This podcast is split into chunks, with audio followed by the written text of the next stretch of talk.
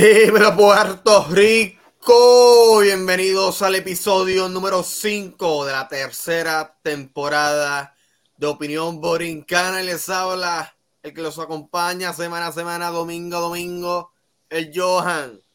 Y no estoy solo, me acompaña un prócer que tiene Santa Isabel, un capitán Ponce, mi capitán América, capitán Ponce, el nene chulito de Mercedita el arquero de Tallaboa, el guardián de Boquerón, el gran Pola. ¿Qué está pasando, Pola? ¿Qué hay? ¿Qué hay? ¿Estás bien? ¿Todo bien? Saludos, mi gente. Muy bien, muy bien, contento, contento. Hoy es domingo 11 de febrero, grabando el episodio 5 de la tercera temporada, dos episodios en esta, en esta jornada del 11. Para nosotros, cada vez que grabamos más de un episodio por semana, un logro y estamos muy contentos por eso. Y gracias, Pola por acompañarme una vez más en este episodio. Excusamos al guardián de la Roque de Nido, al rector de la ciudad bruja y al cacique del Yucayeque Guayamesa, el gran Tonian, que en, esta jornada no pudo estar con nosotros, lo excusamos, está en una situación seria, le enviamos nuestra solidaridad y un abrazo por allá siempre. Eh, nada, estamos en un episodio muy interesante. Veníamos a hablar eh, de la salida de Molusco de la radio puertorriqueña en un tema local. Pero en este episodio número 5, es un episodio mucho más internacional, ya están viendo nuestros eh, suscriptores de YouTube, están escuchando nuestros oyentes de las demás plataformas, que ahora, luego de los primeros tres episodios que fueron como episodios introductorios, ahora que estamos retomando los temas poco a poco, y hoy tenemos el tema de la era de Nayib Bukele en El Salvador, una era que va a continuar por cuatro años más. Es un presidente que desde que asumió en el verano del 2019, aproximadamente hace cinco años ya, de que Bukele asumió como presidente de El Salvador, un país centroamericano, junto con Nicaragua, junto con Costa Rica, junto con Panamá, los países, ese bunche de países que está colindante con México, El Salvador, siempre hago la, esta descripción. Por acaso, nosotros, al igual que tenemos oyentes, gente que nos ve internacional, tenemos gente de Puerto Rico que no está muy familiarizado con este tema. Pero Bukele es una persona que asumió la presidencia, es una persona joven, eh, treinta y pico años, ya eh, entrando a los 40 años, que asume la presidencia del Salvador, un país famosísimo por ser un país súper eh, súper criminal, sea, un país que los salvadoreños pasaban mucho malos ratos. Es un país controlado. dominaba el bajo mundo. Sí, dominaba el bajo mundo, el control. Estaba en un país sometido al control absoluto de las pandillas, un gobierno que nunca le fue capaz de hacerle frente a esas instituciones criminales, pero asume la figura de Nayib Bukele, una figura que ha resaltado en los medios, ha sido un presidente, le dicen el presidente millennial, un presidente incluso da instrucciones es un presidente que manda a hacer, hacer sus mandados por Twitter. O sea, que es una persona que utiliza mucho, utiliza la comunicación que incluso debe ser una formal de un presidente, la informaliza y pues lo convierte en un tweet. O sea, él ha despedido personal por tweets. O sea, es una persona que, ha traído notoriedad eh, en la manera, sí, con su estilo de comunicar, con su estilo de gobernar, incluso con su, su estilo de vestirse para ser un presidente presidente que nunca usa gabán, lo va a ver bien poco usando chaqueta, eh, viste, bien casual, o sea, hasta en la vestimenta, hasta en la comunicación, usa gorra todo el tiempo, eh, incluso en cómo él dirige el país. Cuando asume el país en El Salvador, era un país nuevamente con tasas de homicidios extremadamente altas. Yo creo que era el país de los países más violentos de América Latina. Era el país más peligroso. Sí. Lo denominaban hasta el país más peligroso del mundo. No, no hace tanto, o sea, lo irónico de esto que no hace tanto fue que sucedió lo del ser país con altos índices de criminalidad. O sea, era un, país incluso que se promediaba eh, hace no tanto.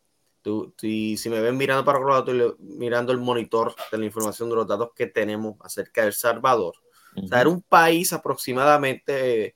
Rafi, pónmelo cerca para poder verlo, que queremos hablar con la data ¿Y por qué estamos hablando eh, del Salvador? Porque el domingo pasado, eh, ¿se me ve bien? Este Pola, Rafi, me confirma, ¿se me ve bien? ¿Qué se ve? ¿Tú? Sí, me veo. Sí, sí, sí, te ve, te ve. Te ve. Sí, eh, es un país que la, la semana pasada,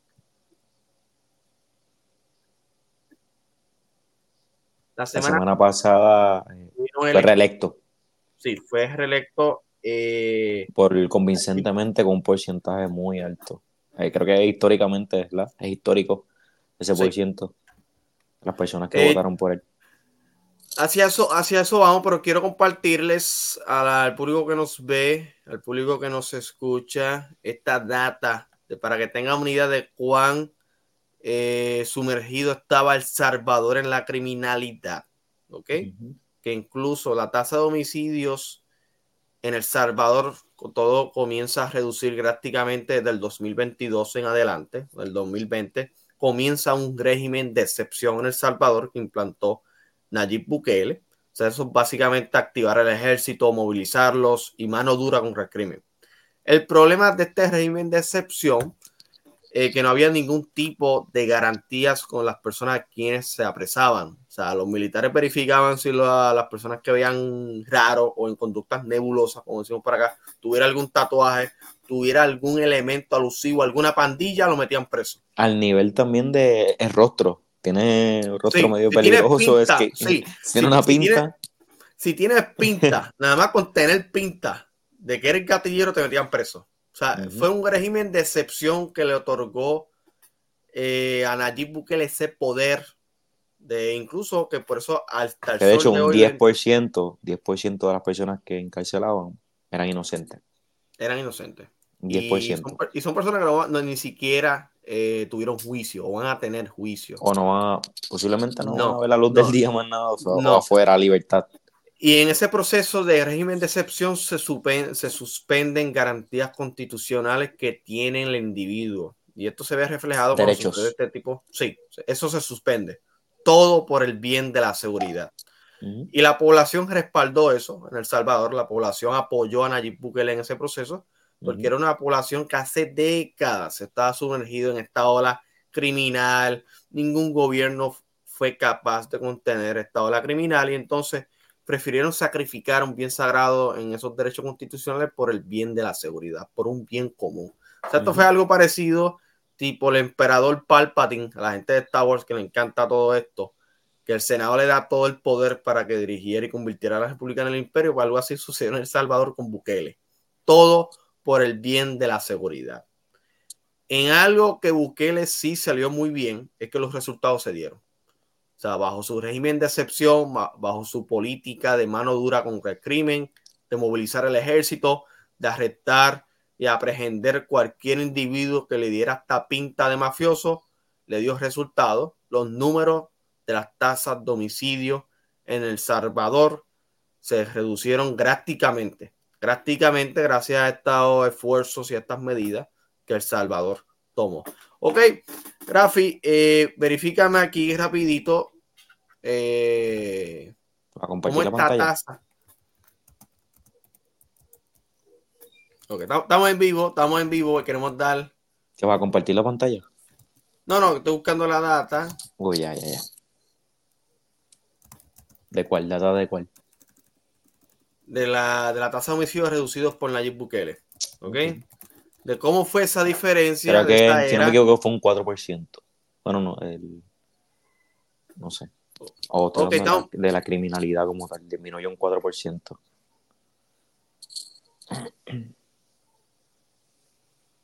Eh, Rafi, yo creo que tú me estás, me estás fallando como, como productor. Yo creo que esta es la primera vez que se. Excelente, excelente, excelente. Ok, estamos viendo aquí la tasa de homicidio por, cas- por cada. Vamos a compartir pantalla. Eh, Al público que nos está escuchando no está viendo, pero yo se los voy a relatar. Ok, vamos a compartir pantalla para que el público vea. Ok, estamos aquí en vivo, se puede ver la pantalla. Yes. Ok, estamos viendo aquí la pantalla. Esto es, eh, hacemos, le damos el crédito y citamos las referencias en CNN. La tasa anual de por cada 100.000 habitantes que reportó el gobierno de El Salvador en las Naciones Unidas. El periodo presidencial de Bukele comenzó en el primero de julio del 2019, ¿ok? También las tasas eran altísimas por cada 100.000 habitantes. Aquí estamos, esto aquí, sí, por cada 100.000 habitantes, por ejemplo, en el 2015, pues fallecían 106 eh, personas altísimo. 106 personas en el 2015, cuatro años antes de que. ¿Por cada qué? Por cada 100 mil habitantes. Morían 106 personas. ¿Ok? El año antes que Bukele asume, pues morían eh, casi por 50 mil personas, morían 53 personas, es alto. Y luego que asume Bukele en el 2019, por ejemplo, comenzamos a ver reducciones en el 2020 para ser exactos, que entonces 2021 fallecen sobre 21 personas por cada 50 mil o menos. Y entonces vemos reducciones drásticas desde el 2022 aquí en esta tabla, que solamente asesinaban a 7 personas por cada 50 mil. O sea, en materia de seguridad, estamos viendo los resultados que el presidente Nayib Bukele logró. Definitivamente no hay ninguna duda que en materia de seguridad lo que logró Bukele fue impresionante. Y no solamente el cómo él movilizó al ejército, el régimen de excepción, sino la construcción de megacárceles. Y tratará a los presos como nada, como zafacones de, como zafacones de basura. Y esta megacárcel se llama Centro eh, de Confinamiento del Terrorismo, mejor conocido como SECOT. Hay videos como Luisito Comunica, logró influencia por la, ¿cómo se llamaba el logro chico que fue allá? Eh, el canal se llama Lethal Crisis, Lethal Crisis, Crisis Letal, pero en inglés. Estos fueron youtubers que visitaron esta mega cárcel que Bukele construyó en El Salvador, una medida que la gente aplaudió como si fuera una cosa espectacular. Eh, incluso Luisito Comunica, lo que le estaba mencionando, él fue hace poco allá y él estaba súper nervioso, estaba, se sentía ansioso, o sea, no estaba con, con, gente buena ahí, o sea, estaba con gente criminal, gente de la mafia, gente que secuestró, gente que mató, gente que extorsionó, gente que violó. O sea, lo peor de los criminales en El Salvador, los cogió Bukele y los juntó en una misma cárcel. Y no, eso no es lo curioso. O sea, él mixtió y mezcló pandillas enemigas a una misma cárcel. Sí, sí. sí, porque hay unos que eran de la 18, otros de la 13, y así que para los efectos fuera de la cárcel son enemigos, pero los unió todos, o sea, los mezcló, independientemente sea cuarto grupo.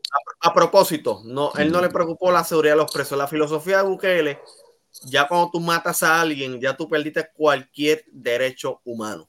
Lo perdiste todo. y prácticamente yo pienso que la mayoría de ellos, o por lo menos un 90% de ellos tuvo que haber matado porque uno de los requisitos de muchos de ellos, de la pandilla, era eso. Para tú poder entrar tienes que matar a una persona. Exactamente. tipo, tipo iniciación.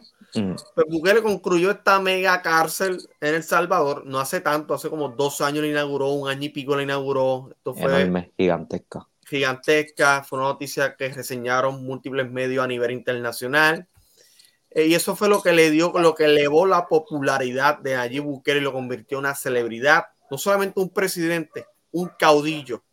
Ya cuando un presidente tiene respaldo de la población, como lo tiene Bukele en El Salvador, porque le dio su mayor preciado. la, población sacrificó algo para que Bukele le otorgara algo. Sacrificaron sus derechos constitucionales, etcétera, pero Bukele les brindó seguridad. O sea, a los comerciantes hay varios reportajes de comerciantes que han entrevistado en la ciudad San Salvador, que yo creo que es la capital de Ecuador. El gráfico, lograme ese dato, no queremos hablar de disparate aquí.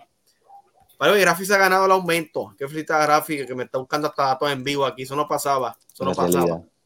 Eh, que lo felicitamos. Lo felicitamos. Sí, estamos en lo correcto en San Salvador, que es la capital del Salvador eh, han hecho entrevistas y reportajes a comerciantes y ellos cierran ahora hasta las 10 de la noche.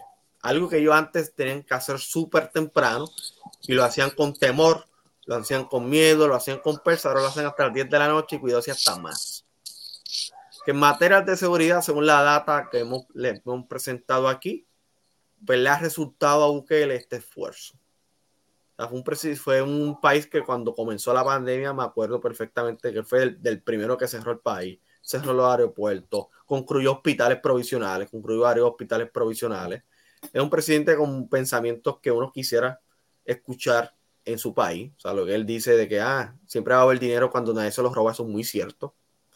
O sea, que en, ser honesto y en un pensamiento que él tiene bien pragmático las cosas, es, lo ha hecho muy bien. Y se han visto los resultados en el país.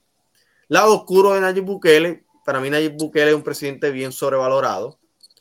Eh, en el sentido, sí, ha logrado en materias de seguridad, en economía dentro del país, lo que son las criptomonedas, aunque él esperaba mucho más resultado económico en cuanto a la Pero no, ha funcionado como esperaba. No ha funcionado como él esperaba todavía. Creo que un 20% sí. en realidad la ha utilizado.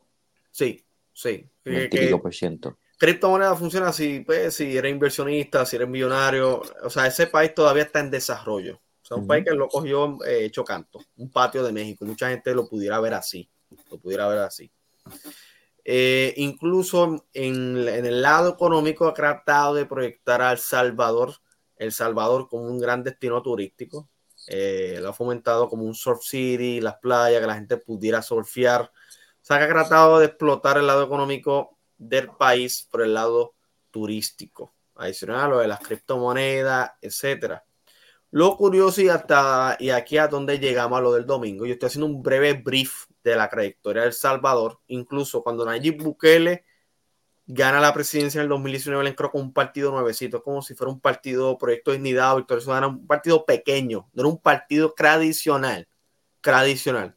Y cuando entra, estaba compartiendo el Capitolio, el, el Capitolio no estaba dominado por el partido de él, era un gobierno compartido. Solamente habían dos o tres diputados, dos o tres legisladores que pertenecían al partido de él. Por eso a principios del 2020 hubo otra polémica con Bukele, que él está dando un discurso solicitando un préstamo en la Asamblea Legislativa de El Salvador cuando entraron este, soldados del ejército al Capitolio, como un acto de intimidación. Mucha gente lo interpretó así como un acto de intimidación a los legisladores para que le aprobaran el préstamo en seguridad y él proyectarse como el bueno y, y él proyectar a los legisladores como los malos porque no me dieron el préstamo para yo vaquear mi plan de seguridad. Y funcionó, porque luego en las elecciones del 2021, elecciones de medio término de El Salvador, el partido de Bukele, llamado Nuevas Ideas, arrasó esas elecciones. Y entonces él poco a poco ha fomentado el, el unipartidismo en el Ecuador, en el Ecuador, no en El Salvador. O sea, Nueva Idea se ha convertido el país que domina políticamente a su antojo en El Salvador y fue otra muestra del autoritarismo que tiene Bukele. Es un presidente que pues no le gusta negociar con la oposición, un presidente que si no hacen lo que él hace, pues eh, se te, monta algún berrincho, te busca la manera de presionarte para que lo hagas, ¿ok?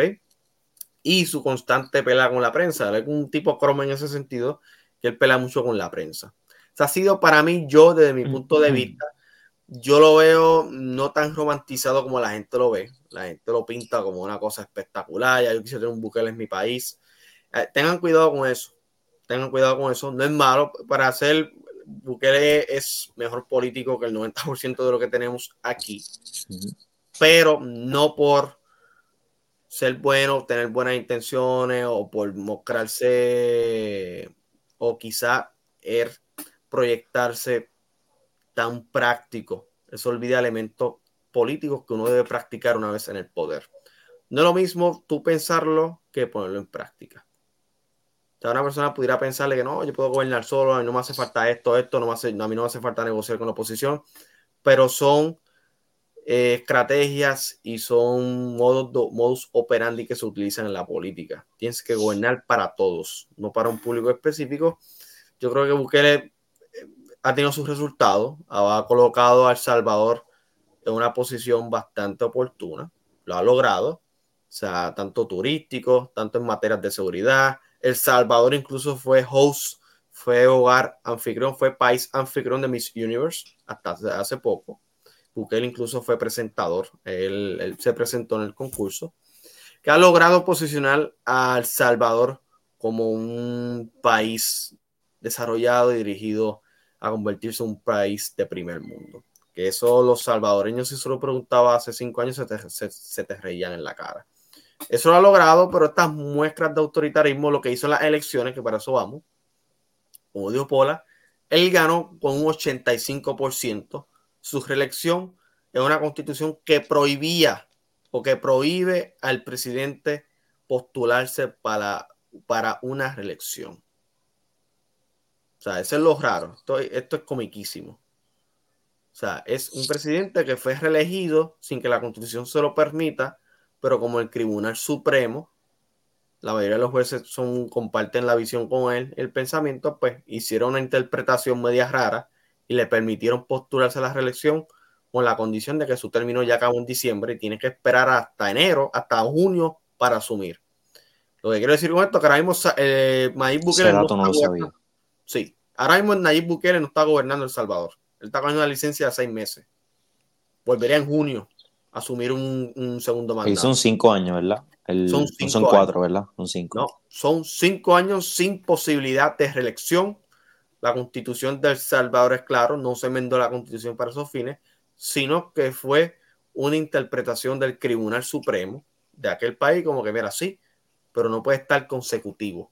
Y la interpretación de no consecutivo es para Bukele, pues tomarse una licencia de seis meses y entonces juramentar cuando le toca, que es en junio. En junio, el, el primer junio de cada mes, de cada mes, no, de cada cinco años El Salvador juramenta al nuevo presidente, de cada cinco años. El primer junio de cada cinco años es que es juramento. Y por eso Bukele ahora no está gobernando El Salvador, lo está gobernando su vicepresidente. Jafi, aclárame si eso es cierto.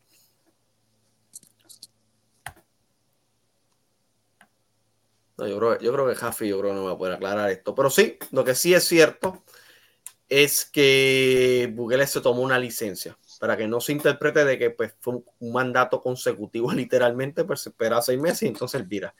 Eh, pero esas muestras de autoritarismo, ese es mi problema con Bukele, es eso.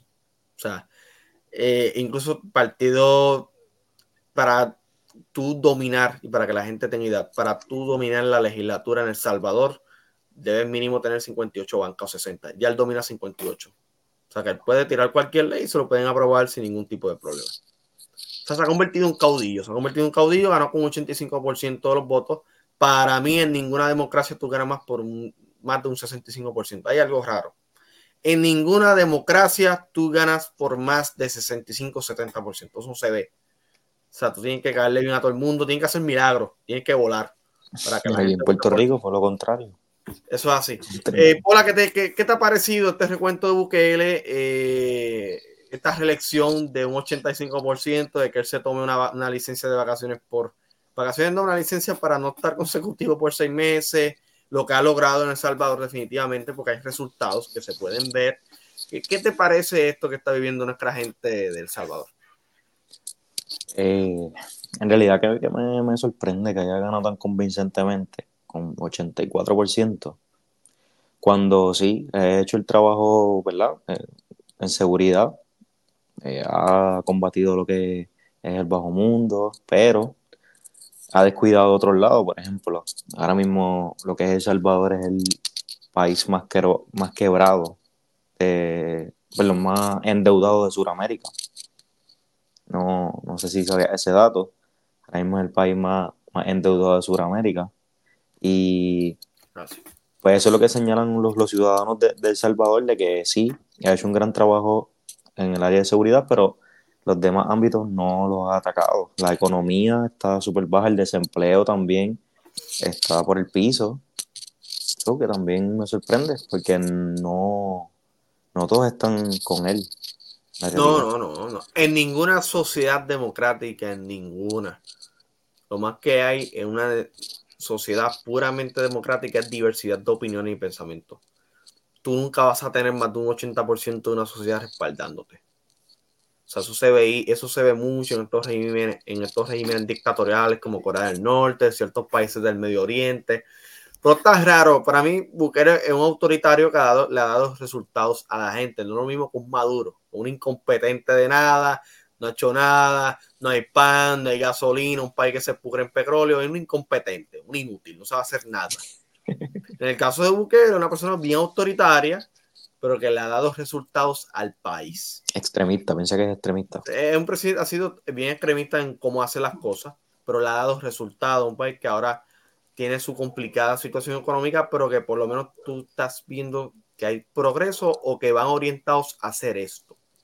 A diferencia de Venezuela, en Venezuela no hay nada pasando, Al GB cada vez menos pan, no hay comida, más protestas, más represión. Pero en el caso de Bukele, que es de la otra moneda, o sea, Maduro es de una moneda bien, bien opuesta a la de Bukele, incluso ellos están enfrentados.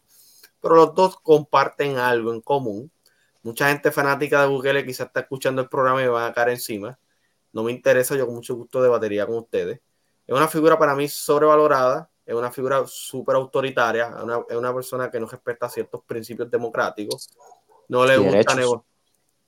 Es una persona con cero capacidad de negociación, no una persona que llega a consenso, una persona que busca imponerse. Si no, yo busco la manera de que esto se dé sin contar sin ti. Y lo hemos visto en el caso de, de cómo ahora él domina el Parlamento con su partido. O sea, a principios de cuando comenzó, trató de proyectar a la Asamblea como los malos. Entonces buscó la manera que su partido arrasara esas elecciones de medio término. O sea, una persona que manda a callar al periodista, una persona que no le gusta tener ese diálogo.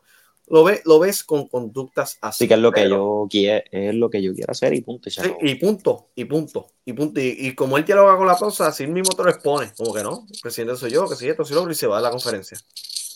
Pero como es una persona que le ha dado resultados, porque una cosa que no podemos negar, o sea, él ha dado resultados en El Salvador. ¿Quién sacó el de El Salvador? Se ha convertido en un rockstar, literalmente. Sí, se ha convertido en un rockstar. ¿Quién sacó, ¿Quién sacó el de El Salvador hace cinco años? ¿Quién hablaba del Salvador? Nadie. Nadie. Cuando la gente hablaba del Salvador era malo. Ah, no vayas allá, hasta los maras, te asaltan. Ahora no. Usted no podía ni caminar en la calle en ese tiempo. A la una de la tarde no podía ni caminar en ciertos lugares. No, no. Y venía alguien en motora y tú no se asustaba. Automáticamente escuchaban la motora te asustaba. Ay, bendito sea el Señor. Ahora, ¿qué pasó ahora? Y le tira con la bolsa al tío. No, esto es lo que tengo. Ahora no. En el caso de Bukele, la gente como que le ofreció esto. Como que, como que mira, sacrificamos este valor para que tú nos des esto. Y Bukele se lo dio. Y lo ha hecho muy bien en materia de seguridad. Ha colocado el país en mapa mundial. Yo creo que eso ha dado resultado, pero es una persona extremadamente autoritaria, eh, no respeta los principios democráticos, incluso se pasó la constitución por donde no da el sol. La constitución es clara, no se permite la reelección por más de un, por mandatos consecutivos. Él se cogió seis meses. Mira, se interpreta en seis meses, pero entonces virar en seis meses. Ese es mi problema con él. Yo le tengo cierto repelillo a su figura, eh, pero es un presidente que, que llama mucho la atención. Pueden buscar varias entrevistas de él. Esas actitudes que él tiene con la prensa, yo no me las invento. O sea, que el público que nos escucha pueden buscar. Pero como que y no estoy loco, yo no. No. Porque, gente que, porque tú piensas que hay gente que, que hay gente molestar. De Bukele. Sí, se va a molestar. Aquí va a salir mucha gente decepcionada de mí. Hay muchos fanáticos de Bukele. O sea, yo he visto gente compartiendo posts de que, ah, ojalá un Bukele yo lo tuviera en mi país o en PR, lo que sea. Sí, es mejor que los políticos. Que los políticos. un régimen, muchachos. Un régimen, un palpatín, vamos a volver un imperio de Star Wars. Va a haber un, imperio, un Stormtrooper tocando a tu casa. Si ven a un nene tuyo y tiene cara de mafioso, se lo van a llevar preso. Sí, la gente apoya, sí, la gente apoya a Bukele hasta que le meten preso a un hijo suyo inocente. Ahí se va a acabar el respaldo.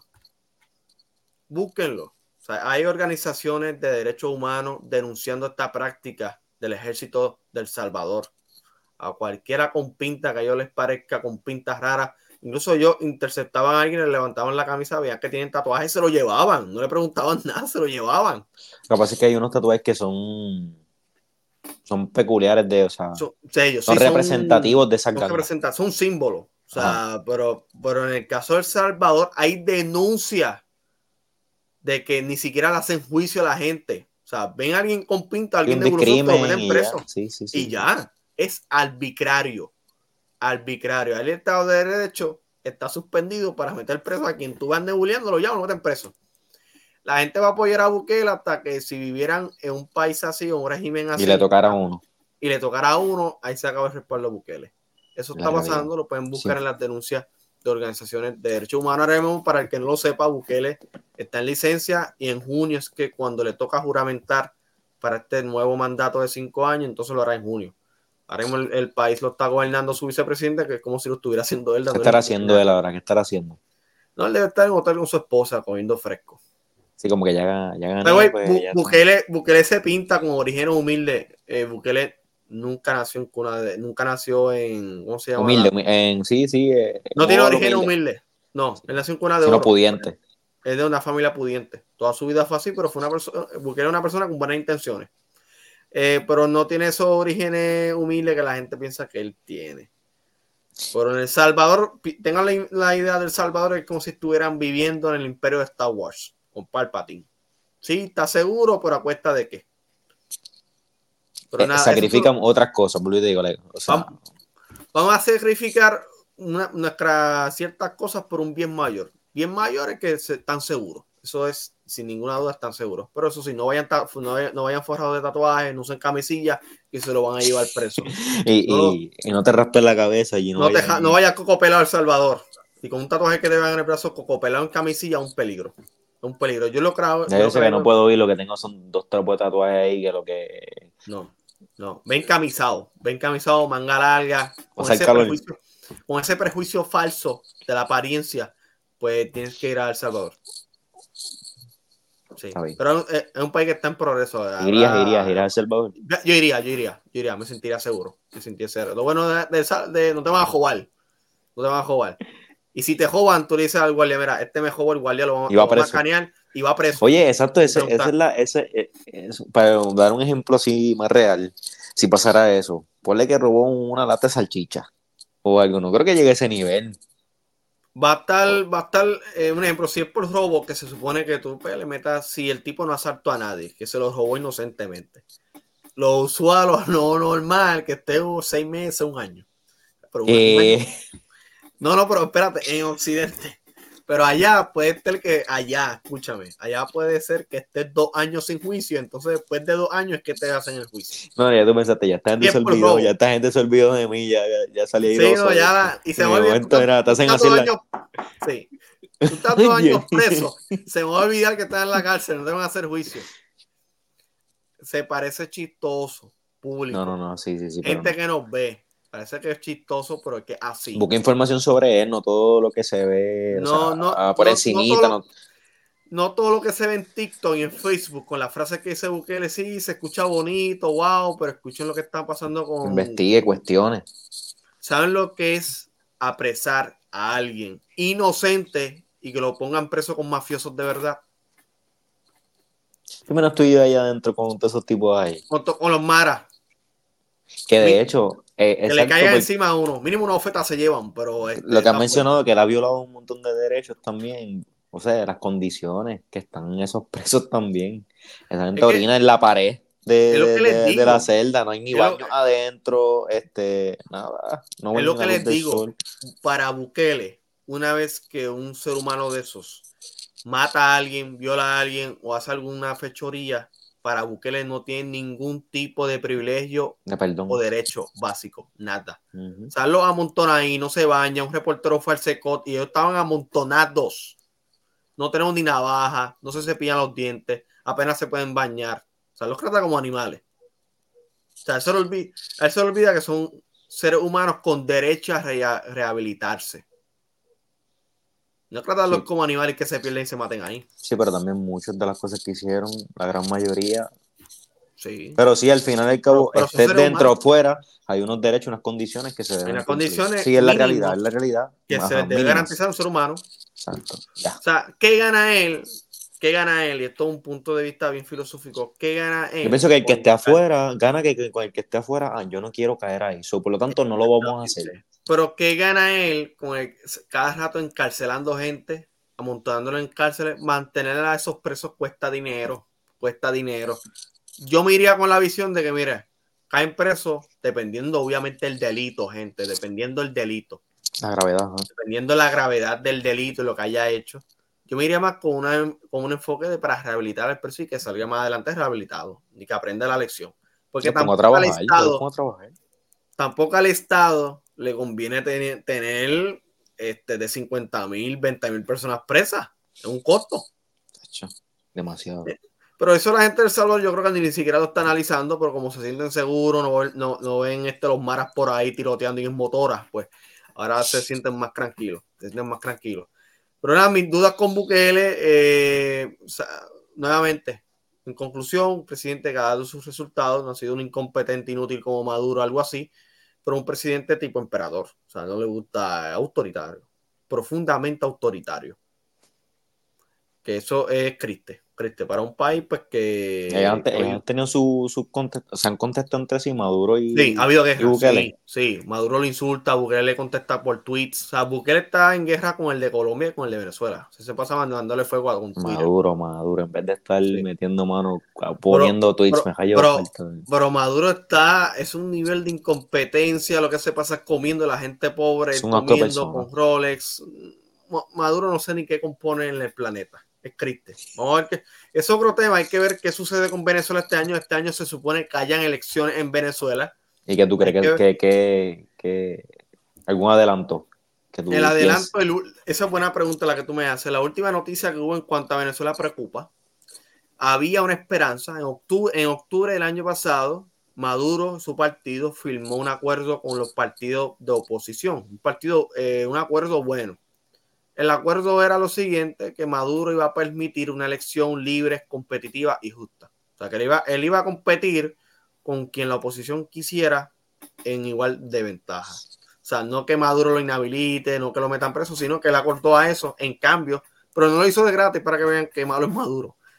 Maduro lo, Maduro lo hizo con el, Maduro lo hizo con la condición de que, bueno, sí, pero que Estados Unidos me debe comprar petróleo, me debe levantar las multas que tengo y me compren petróleo, pues entonces yo hago elecciones libres. Pero Maduro sabe que si hacen elecciones. Porque anteriormente, obvio que la ha, ha manipulado.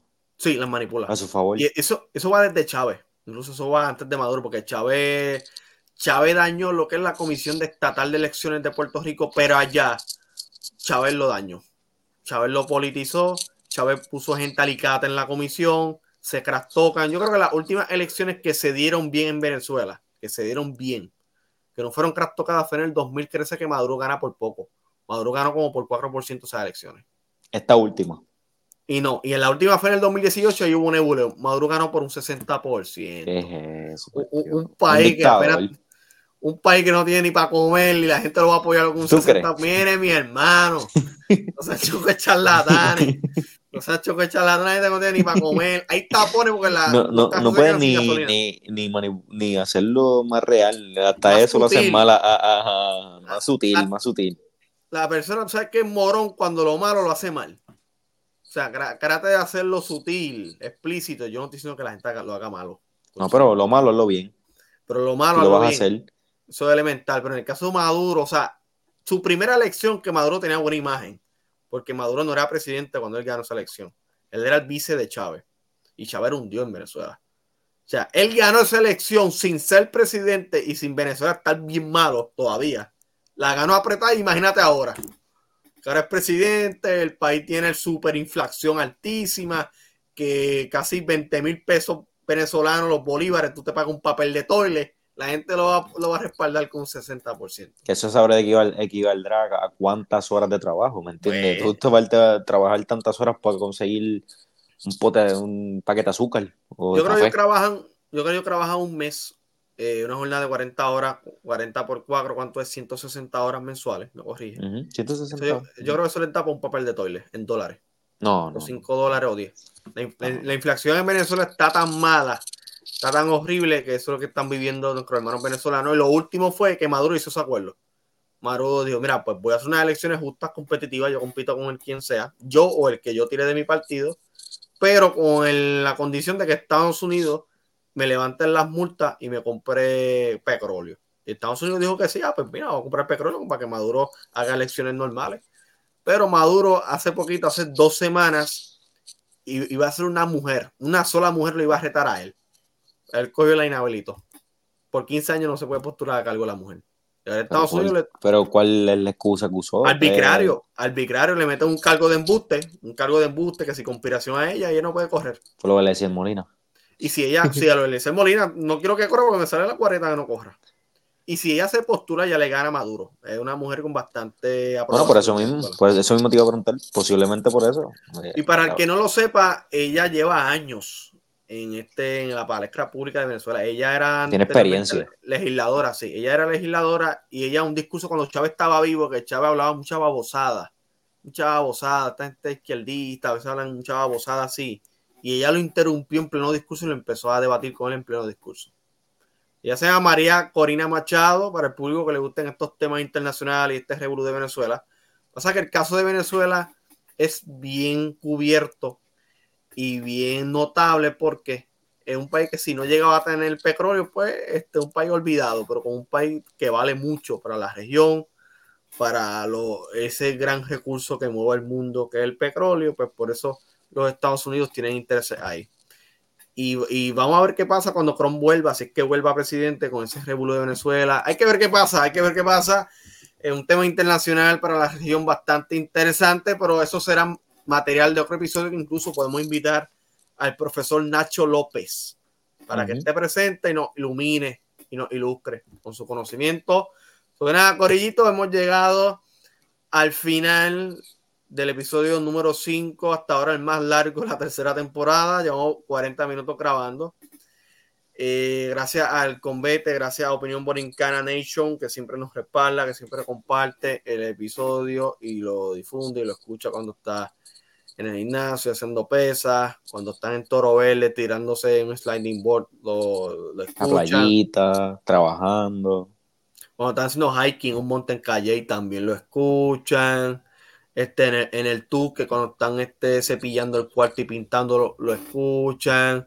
So que nada, Corito, gracias a toda la gente buena que siempre ha respaldado Opinión Borincana desde el principio. Por la siguiente enviar unos saluditos. Agradecido con toda mi gente de Opinión Borincana, siempre lo digo, agradecido, la verdad que sí. No olviden escuchar los otros respectivos programas y que les, se incline un poquito más por lo que es escucharlos en inglés. Hay otra opción, y nada, este, agradecido, se cuidan mucho. Gracias, por, gracias Puerto bonita Semana, bonita semana a todos. Eso así, ya saben, mañana volvemos con el segundo episodio de Monday Love Show con mis vibes.